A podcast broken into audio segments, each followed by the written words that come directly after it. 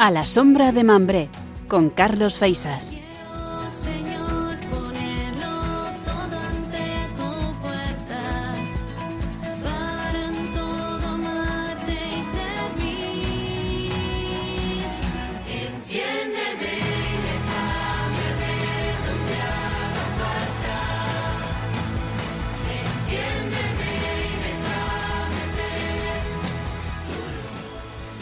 Mes de junio toca a su fin y aunque las rogativas de la primavera nos han traído lluvias tardías y un mes de junio bastante fresquito, lo cierto es que el verano ya está eh, implantado en nuestra vida.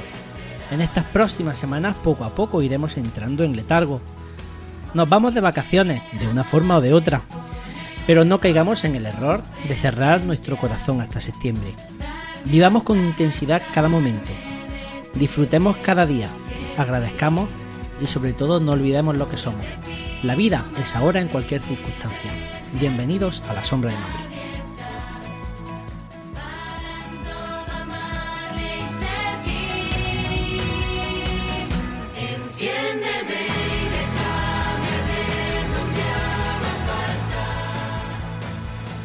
Bienvenidos a este tiempo de radio en Radio María en el que bueno pues vamos a hacer ese repaso mensual que hacemos eh, a la vida de los jóvenes, a la vida de, de los jóvenes en la iglesia, pues ya a las puertas de este verano que como sabéis pues tendrá esa jornada mundial de la juventud como eh, gran hito.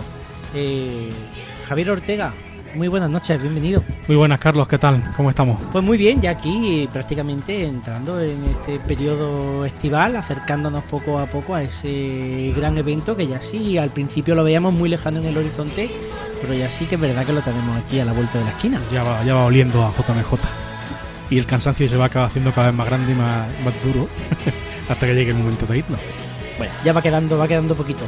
Goyo, muy buenas noches, bienvenido. Muy buenas noches, Carlos. Ya podemos decir un poco que buenas tardes, ¿no? Porque Sí, porque ya bueno, como todavía hay luz. Efectivamente. Hasta ahora todavía hay luz. ¿Qué tal? Pues muy bien. Ya terminando el curso, terminado, todo bien. Pues sí, bastante bien, pero sin no deja de haber procesiones. Acaba el curso y sigue habiendo procesiones y no. romerías y cosas. Una maravilla. O sea, esto es un descubrimiento. Claro que sí. Marga Mellado, bienvenida. Muchas gracias, buenas tardes. Muy buenas, ¿qué tal? Pues muy bien, aquí un programa más. Perfecto, ¿tú ya también de vacaciones? Casi, Casi. casi, casi. Me quedan unos días, Muy bien. pero casi. Estamos ya rozándola. Pues cuéntanos que, de qué vamos a hablar en este espacio. Venga, pues hoy venimos con nuestro boletín lleno de noticias nuevas sobre la JMJ que hemos conocido en estas últimas semanas.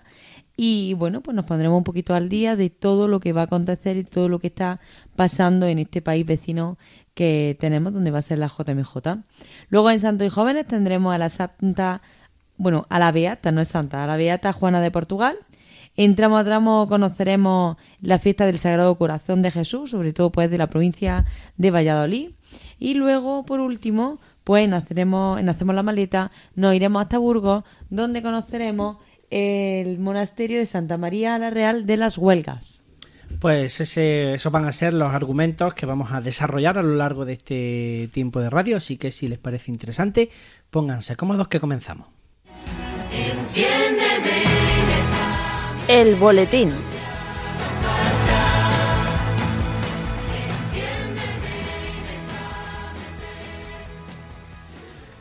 Pues en nuestro boletín vamos ya a conocer las últimas noticias, las novedades que hay mm, a estas alturas ya de, del año, prácticamente mm, poco, bueno, ya podemos decir menos de un mes para que los primeros peregrinos comiencen a llegar a, a Portugal para disfrutar de esos días en las diócesis. Eh, Goyo, ¿qué noticias nos trae?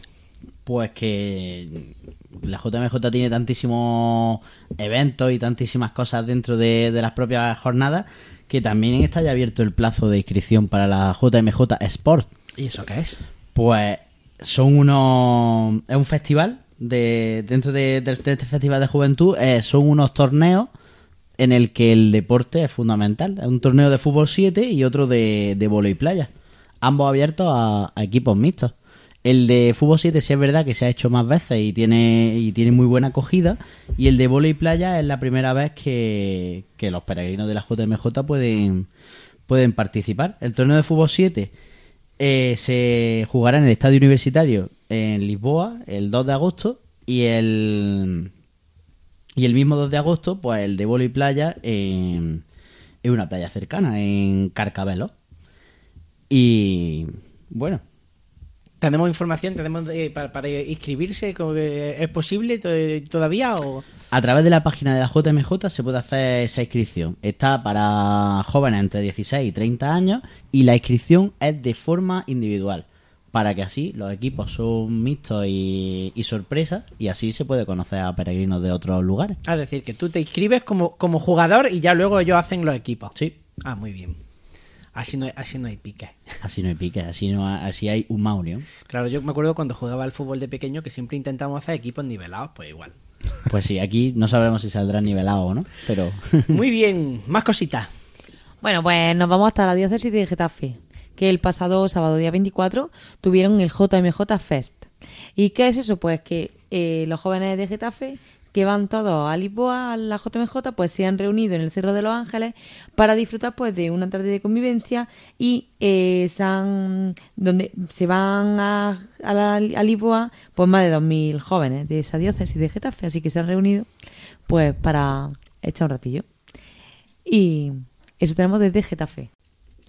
Y bueno, la JMJ es un evento que para muchas personas, para muchos de los asistentes, eh, cambiará la vida y la, la recordarán para siempre. Pero Goyo, hay unas personas que van a recordar de una manera muy especial este paso del Papa Francisco por Portugal. sí, de hecho el gobierno portugués liberará jóvenes presos con una amnistía con motivo de, de esta JMJ en Lisboa.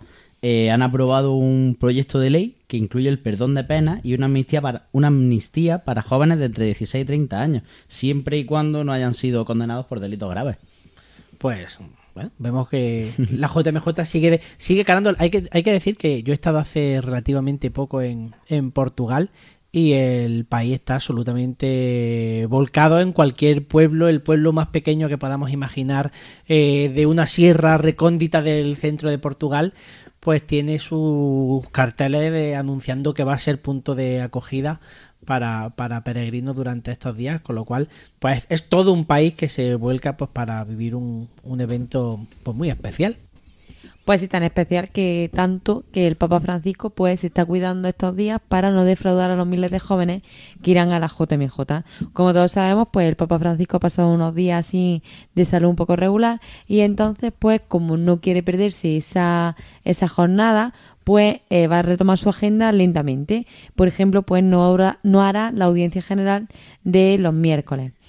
¿Por qué? Pues porque dice que no quiere defraudar pues las expectativas de los miles de jóvenes de todo el mundo que asistirán a la 38 edición de la JMJ, eh, que por, por casi así haciendo un repaso, pues será la primera vez que se realizará en Portugal, pero la tercera en la península ibérica, porque en España pues han sido dos veces. Así que todos esperamos a que el Papa pues vaya y lo podamos ver allí, en Lisboa. En la edición número 38. Efectivamente. Que también hay que decir que es verdad que, que el, el encuentro de jóvenes, encuentro de jóvenes con el Papa.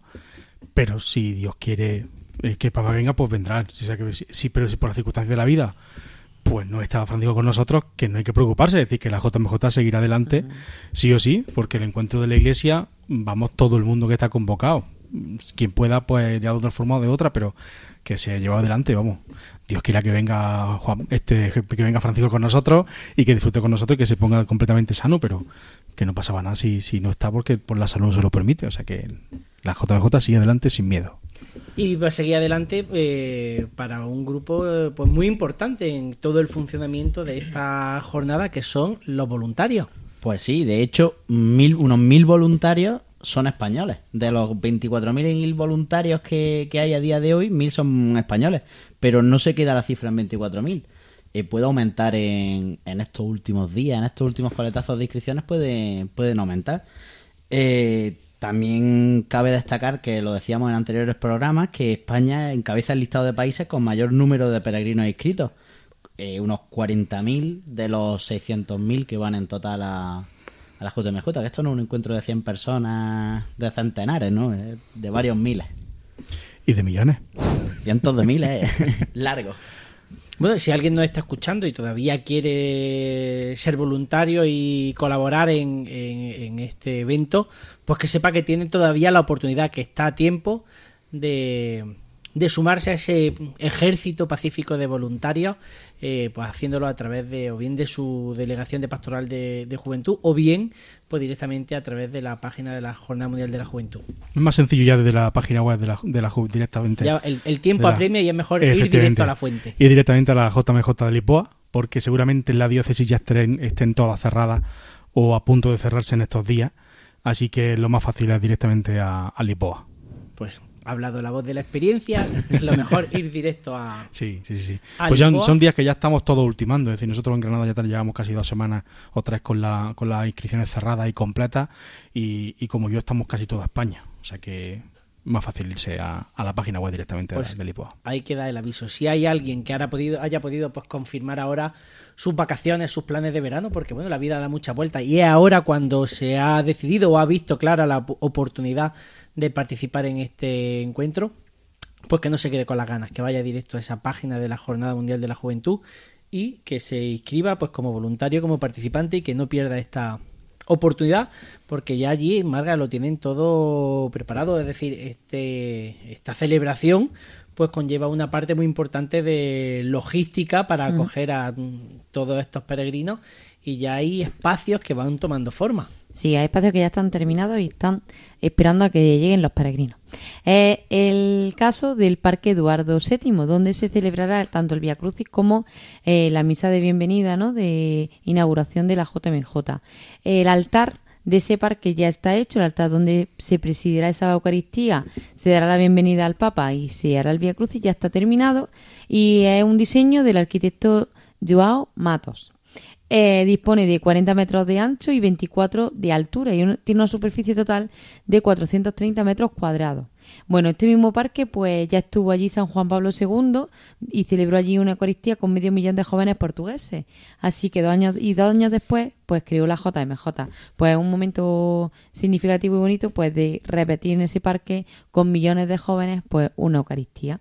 Y nada, si alguien quiere verlo pues en las redes sociales de la JMJ ya está la fotillo de cómo ha quedado y cómo nos está esperando a todos los peregrinos.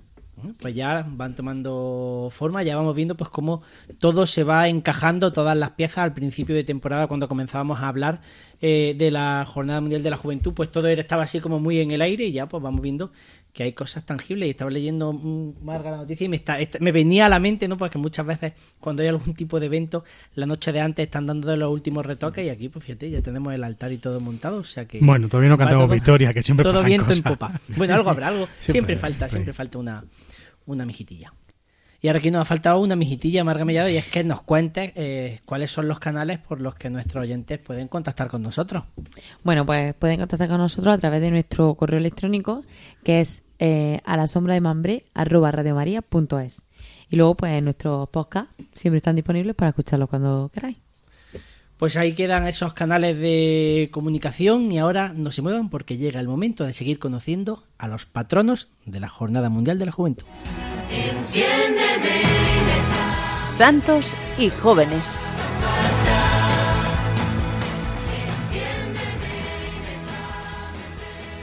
Javier Ortega, cuéntanos eh, quién es el protagonista o la protagonista de, este Santo y Jóvenes de hoy.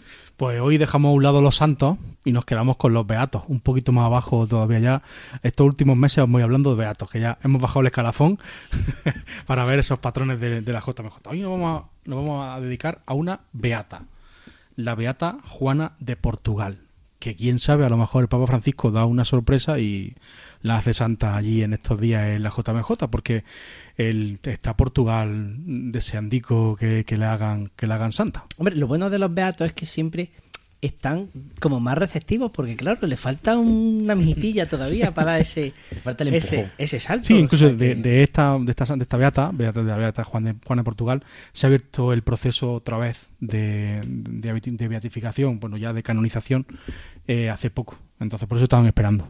Así que no sabemos, a lo mejor papá la, la lía parda allí en, en Lisboa y en la misa de envío nos hace también la canonización de la Beata. Bueno, pues cuéntanos quién fue La Beata Juana de Portugal, Beata Juana de Portugal. pertenece pertenece a la, a la realeza portuguesa. Nos vamos a transportar esta, esta tarde al siglo XV de Portugal. Un siglo con muchísimas luces, con muchísimo crecimiento, un, un siglo de expansiones, donde todos los grandes imperios comienzan a, la época de los grandes eh, descubrimientos. efectivamente. En concreto, pues Portugal, la, por el lugar tan privilegiado que tiene, abierto al, al Océano Atlántico, pues tiene ese momento de expansión, ¿no?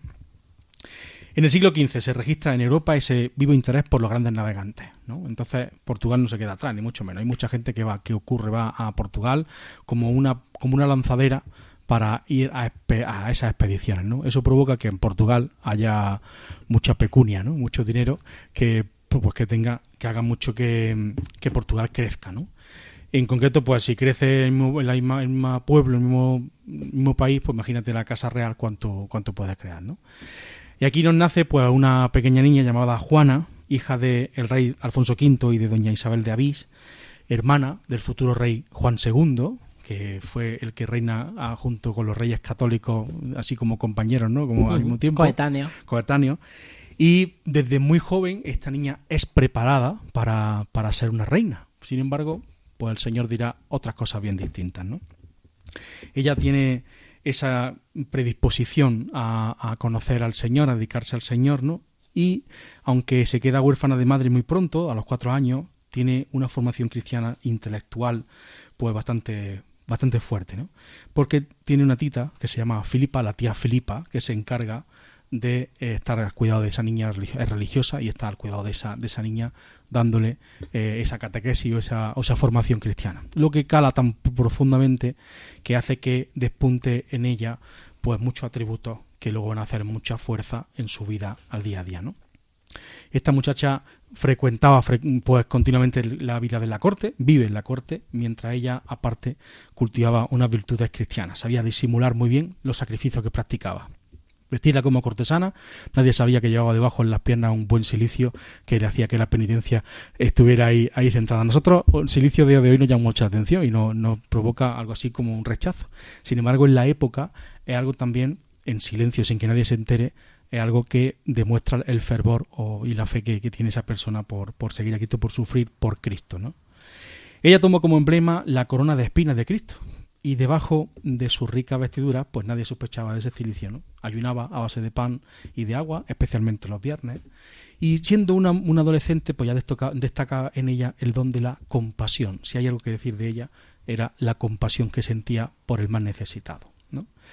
Una compasión que no se limitaba simplemente a lamentar la miseria de los otros, sino que llevaba a revangarse y a dar pan a los hambrientos, a dar ropa a los desarrapados, es decir, a dedicarse, a olvidarse de lo que ella es, del el estatus social que tiene, para dedicarse a aquellos que lo, que lo necesitan. ¿no? Dice, esto hace que mm, de manera organizada ella anotara en un libro continuo los nombres de los necesitados, el nivel de pobreza de cada uno y la fecha en que había que darle de comer o darle de beber o darle la limona que necesitaba. Es decir, llegaba, llevaba un, un- un cuenteo continuo de, de todo lo de todo necesitado. Más o menos lo que hoy hace Caritas. Un, estaba yo un pensando, seguimiento. digo, fue como la, la precursora de, de un sistema más o menos reglado, ¿no? Por así decirlo, Sí. estructurado de, de, pues, bueno, de, de asistir a las personas que precisan Claro, de no es simplemente darle toma y quítate del medio, sino hacer un seguimiento del necesitado para saber cuándo le lo necesita. Es decir, no y darle a cada uno lo que le lo corresponde. que corresponde, efectivamente.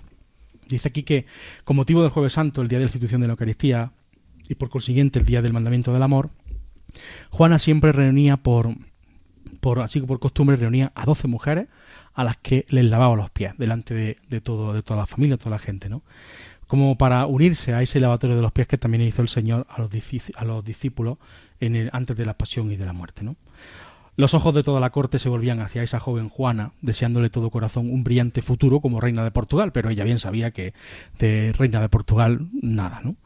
En el corazón de Juana eh, crecía la intención de meterse en un convento desde el principio, con la dificultad de que en aquel momento, para entrar en un convento y siendo una princesa, pues el, que tiene que dar permiso es su padre, y en este caso el rey. A duras penas, ¿eh? A duras penas el rey le, le deja entrar en, el convento de, los, de las dominicas, pero no sin eso, no puede, es monja sin duda alguna, pero por ser mm, infanta o, hija de reyes, no puede hacer los votos de castidad, pobreza obediencia por la posibilidad de poder ser reina. Entonces vive en el convento, hace vida conventual como una monja más, pero sin, sin tener o jurar esos, esos, esos tres, tres promesas o tres votos. ¿no? Aún así, su vida siempre va a ser en el convento, no va a dejar el convento nunca, muy a pesar, aunque su hermano Juan, el rey futuro, quisiera sacarla en su momento y ya dijo que no hay de la China. ¿no? Tenía una inmensa devoción por la pasión de Cristo, razón por la que casi siempre se le representa con un crucifijo en la mano. En el convento, con mayor razón, llevaba una vida de penitencia, edificando con sus virtudes a, los hermanos, a las hermanas del claustro. Su hermano, que subió al trono en 1481, fue hasta el monasterio para hablar con la madre superiora, con la intención de llevarse a su hermana. Pero esa no fue la contestación de su hermana, sino lo contrario, lo negó y le dijo que ella, él siguiera por su lado, yo- yo sigo en el convento, tú sigues con tu reinado, que mi decisión es firme de permanecer a la llamada divina, decía, consagrando una vida directa a Dios hasta el final de sus días. Siguió su vida creciendo en el amor a Dios y al, y al prójimo, haciendo continuamente penitencia, desviéndose por lo más necesitado, entregándose a los que más le hacían falta. ¿no? Viendo su actitud de humildad y de obediencia, nadie podría haber dicho que allí estaba la hija del rey. En el convento estaba realizando continuamente las tareas más sencillas y más comunes, lavar la ropa, amasar el pan, barrer las diferentes dependencias, y también aprendió a hilar y a tejer, como una monja al uso. No quería privilegios ninguno, simplemente yo soy una más, mm, me da igual de quién descienda, y simplemente a trabajar por lo que me ha pedido el Señor, ¿no? Pero sin embargo la enfermedad rondaba su cuerpo débil, hasta que al final la obligó a guardar la cama. La trasladaron desde su pequeña celda a una sala más amplia donde acogida, acogía a la hermana y rezaba con ella. En su agonía contó con la presencia y la asistencia espiritual de un sacerdote.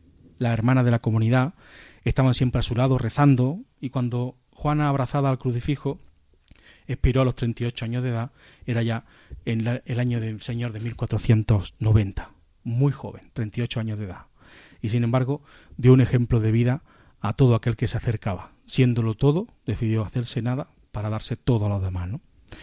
Toda la ciudad se viste de luto cuando ella fallece, la princesa santa y los pobres del lugar a los que ella había socorrido en sus necesidades sintieron su partida como la de una madre protectora y cari- y caritativa. En su, su- en su tumba se produjeron algunos milagros por medio de su intercesión. 200 años más tarde, en 1693, el Papa Inocencio XII reconoció las virtudes heroicas de Juana y la declaró Beata Juana de Portugal. El Papa Pío VI en 1965 la declaró, la declaró especial patrona de la ciudad y de la diócesis de Aveiro. En 2015, hace nada, la Congregación para las Causas de los Santos reabrió el proceso de canonización de la Beata Juana. De modo que, pues, Aveiro y todo Portugal, pues, está aguardando ansiosamente el día en que su princesa querida sea oficialmente proclamada para la Iglesia Santa Juana de Portugal.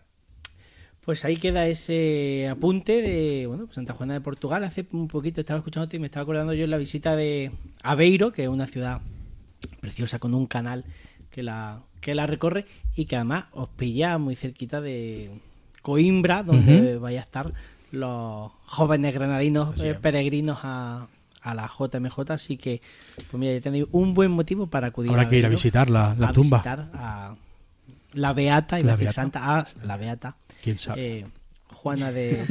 Siempre hay que de dejarlo abierto porque no sabemos si a lo mejor dice el Papa, venga. Ya que a estamos. ver, ya que estamos. Bueno. No da sorpresa. Luego a la vuelta me lo contáis.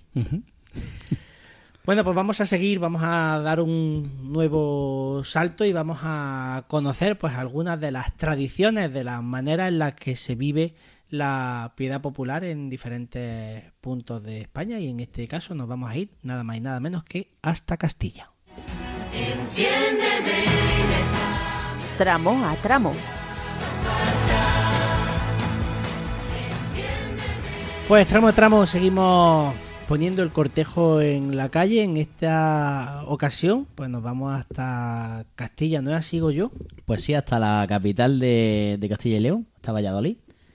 Eh, arranca eh, no solo eso, sino que el jubileo del Sagrado Corazón de Jesús en, en la capital, con procesiones, exposiciones y un sinfín de, de actividades durante el Año Santo, que empieza empezó el, el pasado 16 de junio y se alargará hasta el 7 de junio. Pues fíjate tú, hablábamos antes de ese Cerro de los Ángeles en Getafe, donde también es muy importante esa devoción al Sagrado Corazón de Jesús. Y ahora, pues nos vamos hasta Valladolid, donde también pues se venera de un modo singular. Pues sí, el Papa ha concedido este año jubilar al Corazón de Jesús, a la diócesis de, de Valladolid, con motivo del centenario de la entronización del Corazón de Jesús en la torre de la catedral.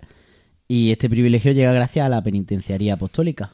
Eh, para el que no lo sepa, en la torre de la, de la catedral de Valladolid eh, hay un- una imagen de- del Corazón de Jesús que, que es bastante portentosa y grande.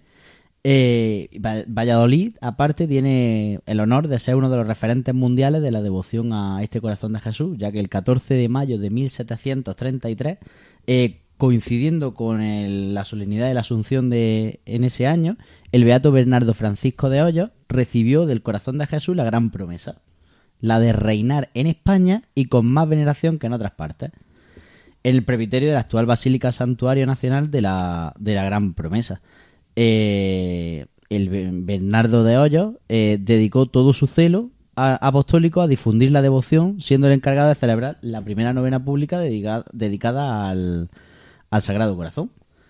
Eh, por este motivo, los dos templos, tanto la catedral como la, la basílica esta de la que hablaba, de la Gran Promesa, eh, serán jubilares en este año santo que comenzaba, pues como te decía, el 16 de junio a las siete y media con, con una Eucaristía en la catedral y con la procesión, o la posterior procesión de, de la imagen del Sagrado Corazón y que concluirá el, el 7 de junio del, del año que viene, del 2024.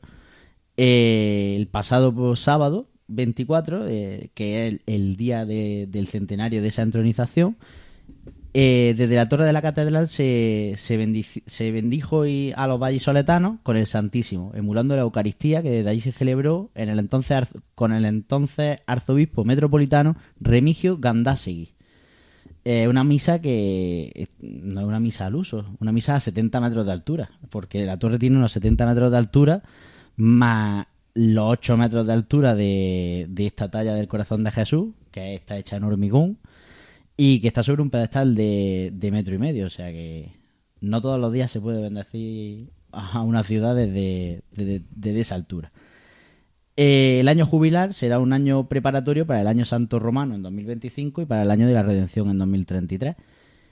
Y la imagen de- del año jubilar es la del corazón de Jesús, de, la catedral, no la de. O sea, la, la de la torre. Y el lema es Venga tu reino. Y se trata de promover un encuentro con Jesús vivo en la oración, la palabra, Eucaristía y sacramento del perdón. Eh, José Andrés Cabrerizo, que es el deán de la, de la catedral, anunció también que la catedral acogerá en otoño una exposición sobre el Sagrado Corazón y que está organizada por la Fundación Edades del Hombre. Eh, la primera actividad se, celebra- se celebró el, el pasado 23 de junio en el Centro Diocesano de Espiritualidad y será y fue la, conferencia que dio Javier Burrieza mm, titulada 100 años del Sagrado Corazón de Jesús en la Torre de la Catedral. Eh, el obispo ha querido incluir también en este abanico de propuestas la coronación de la Virgen de los Dolores de la Veracruz el 23 de septiembre. Así que si no hay nada que hacer el 23 de septiembre, tenemos una coronación Coronación castellana. Allí que vamos. castellana. Así que para allá nos podemos ir. Y durante este año de gracia, cualquier fiel puede alcanzar la indul- la indulgencia plenaria y para acceder a ella los peregrinos deben de forma individual y comunitaria asistir a la Eucaristía y recibir la comunión en cualquiera de los dos templos, tanto en la basílica como en la catedral, y confesarse y rezar por las intenciones de- del Santo Padre. Eh, los actos centrales con los que comienza este, este año comenzó el, el jueves 15 de junio con el término de, la novena y la procesión de velas, que es una procesión que consiste en, ir con las imágenes del Inmaculado Corazón de María y del Beato Bernardo Francisco de, de Hoyos hasta la Santa Iglesia Catedral. Y el viernes, 16, el viernes 16 de junio se celebró la solemnidad del Corazón de Jesús, que se abrió el, el año jubilar, y después de la, de la Santa Misa, presidida por, por el obispo Luis Argüello, pues se celebró la solemne procesión en honor al Sagrado Corazón de Jesús por las calles de, Valladolid, que lo acompañan también la- el Sagrado Corazón de María y la imagen de, de Bernardo de Hoyos. Eh, acompañado todo de la banda de música de Renedo de. Eh, como curiosidad, la, la imagen del Inmaculado Corazón es portada a hombros por los hermanos de la Hermandad Penitencial de Nuestro Padre Jesús atado a la columna y el Beato irá en una carroza procesional que será llevado por los hermanos de la Cofradía del Descendimiento y el Corazón de Jesús pues también va en una, en una carroza que quizá aquí en Andalucía estamos menos acostumbrados Sí. a, a verlo. Al término de la procesión pues se celebran unas vísperas solemnes y, y la bendición con el, con el Santísimo. Muy bien, te estaba escuchando eh, hablar y me estaba acordando mm, de un pueblo que tenemos aquí muy cerquita en, en Granada y que aprovecho pues también pues para eh, invitar a nuestros oyentes a que si no lo conocen pues que se acerque, que es... Otura. Cultura. Pues no, no estaba yo pensando ¿No? en Otura. ¿No? Anda. Yo estaba pensando en Guadix porque también la torre de la catedral de Guadix tiene una imagen del Sagrado Corazón que además, eh, pues desde hace muy poquito, eh, en este último año, año y medio, pues se ha restaurado un sistema que hace que la imagen gire sobre sí misma de tal manera que a lo largo de todo el día, pues va bendiciendo a los 360 grados y bueno, pues Ajá. recorre. Eso yo no lo sabía. Eso no lo recorre, recorre con su mirada pues todo el, el- eh, la localidad de Guadí, todo el valle en el que está enclavado esta, esta localidad que bueno pues es un, un pueblo, una ciudad pequeña de aquí de la provincia de Granada que cuenta con su catedral y que si pasan por aquí pues que no dejen de visitarlo y de visitar pues las Santas Cuevas eh, pues que son un sitio muy muy especial en esta en esta tierra. Hay que decir también, ya que hemos dicho Otura, claro, el por qué hemos dicho Otura. Claro. Otura tiene eh, una de las imágenes del corazón de Jesús en talla más grande, yo creo que la más grande de toda la provincia, pero- Y es de las más grandes de más España. O También. sea, son casi tres metros o más de, de corazón de Jesús precioso, que además sale en procesión. Es decir, que, que es Claro, sorprendente. Que, que tú ves ahí pedazo de imagen tan grandísima salir en procesión, no te lo imaginas, pero salir sale. Y bendice desde lo alto del pueblo, bendice a todo el pueblo, todos los campos de, de cultivo. Eh, Seguramente ahora nos estarán escuchando nuestros oyentes desde diferentes rincones de España y estarán pensando pues en la manera en la que se venera en su pueblo, en su ciudad, en su barrio a la imagen del Sagrado Corazón de Jesús y es que bueno pues una de las devociones y de las vocaciones pues Más populares más populares, más, más veneradas y más queridas eh, en nuestro país así que bueno pues no podemos recorrerlas todas pero si queréis hacernos llegar vuestra bueno pues de qué manera se venera al Sagrado Corazón de Jesús en vuestra tierra pues que no dejéis de hacerlo y que en el próximo programa pues eso damos alguna pincelada Podemos recordar dónde nos pueden mandar todas sus por ejemplo. las cosas que nos quieran hacer partícipes, que mm, es a nuestro correo, que es, es a la sombra de mambre arroba radiomaria.es. pues ahí queda el apunte y Marga no te vayas muy lejos que vamos a dar un salto. Cerramos eh, Valladolid y seguimos en tierras castellanas Eh, Goyo, muchísimas gracias por eh, llevarnos hasta, hasta esta tierra. Eh, bueno, pues contarnos co- co- cómo se va a desarrollar este año jubilar. Lo hemos dicho con tiempo, ¿eh? Si alguien, Pues sí. si alguien nos va a ganar las indulgencias, que no nos eche la culpa a nosotros. Correcto. Bueno, pues si alguien quiere ir, lo que tiene que hacer lo primero es hacer la maleta. Enciéndeme, Hacemos la maleta. Pues hacemos la maleta y nos vamos de viaje, pero bueno, seguimos en Castilla, estábamos en Valladolid, hemos cogido la carretera, pim, pim, pim, pim, y hemos llegado a Burgos. A Burgos, efectivamente. ¿Y qué vamos a ver en Burgos? Bueno, pues vamos a ver el monasterio de Santa María la Real de las Huelgas, La huelga. conocido como popularmente el monasterio de las Huelgas, efectivamente. ¿Dónde está situado? Pues en Burgos. Y además es un monasterio de la congregación de monasterios de monjas cisterce- cis- Cistercienses. Hoy Es un pequeño, un pequeño. Bien. de San Bernardo. Bueno, fue fundado en 1187 por el rey Alfonso VIII de Castilla y su esposa Leonor. Y alberga pues obras de gran valor, aparte de ser eh, uno de los panteones reales y también pues tiene una de las vidrieras más antiguas de toda España. ¿Dónde se sitúa? Pues justo en el- al occidente de la ciudad de Burgos, algo retirado del río Arlanzón, en un terreno llano que antiguamente pues estaba ocupado por prados y era lo que conocían, como se conocía como las huelgas, ¿no? Eran aquellos terrenos de cultivo no trabajados y típicos dedicados a los pastos. Entonces, actualmente, pues considerado como bien de interés cultural y además fue declarado monumento histórico artístico. ¿Dónde está situado? Pues existía un pequeño palacio en estos terrenos donde está situado ubicado el monasterio, el cual se conserva algunos pequeños vestigios. Fue el lugar elegido por el rey Alfonso VIII y su esposa Leonor para levantar un monasterio cisterciense femenino que se fundó en 1187. Fue justo la reina Leonor quien puso mayor empeño en conseguir esta fundación, con el fin de que las mujeres pudieran alcanzar los mismos niveles de mando y responsabilidad que los hombres, al menos dentro de la vida monástica. Elevaron al Papa Clemente III la petición para fundar y consagrar al nuevo monasterio y la petición fue concedida de inmediato. En 1199 se convirtió en la casa madre de los monasterios femeninos de Castilla y León. ¿Cómo es la vida en el monasterio? Bueno, pues comienza con un grupo de monjas que llegan desde el monasterio de Santa María de la Caridad de Tulebras, en Navarra. Y la abadesa de la huelga llegó a disfrutar de una autonomía y un poder tan elevado que estaba incluso, por encima de la curia episcopal, si dependía directamente del Papa. Y todos estos privilegios pues se mantuvieron intactos a través de los siglos hasta el siglo XIX, que fueron suprimidos por el Papa Pío IX.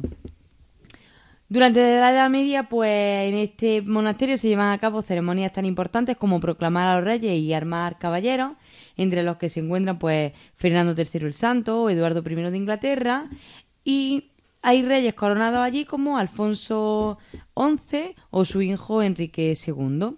También tiene gran importancia como panteón real y de nobles, con magníficos sepulcros que ahora hablaremos a quién podemos encontrarnos allí si vamos a visitarlo.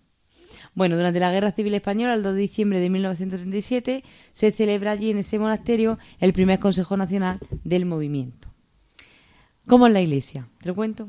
Pero me tienes que contar muy rápido porque nos estamos quedando sin tiempo.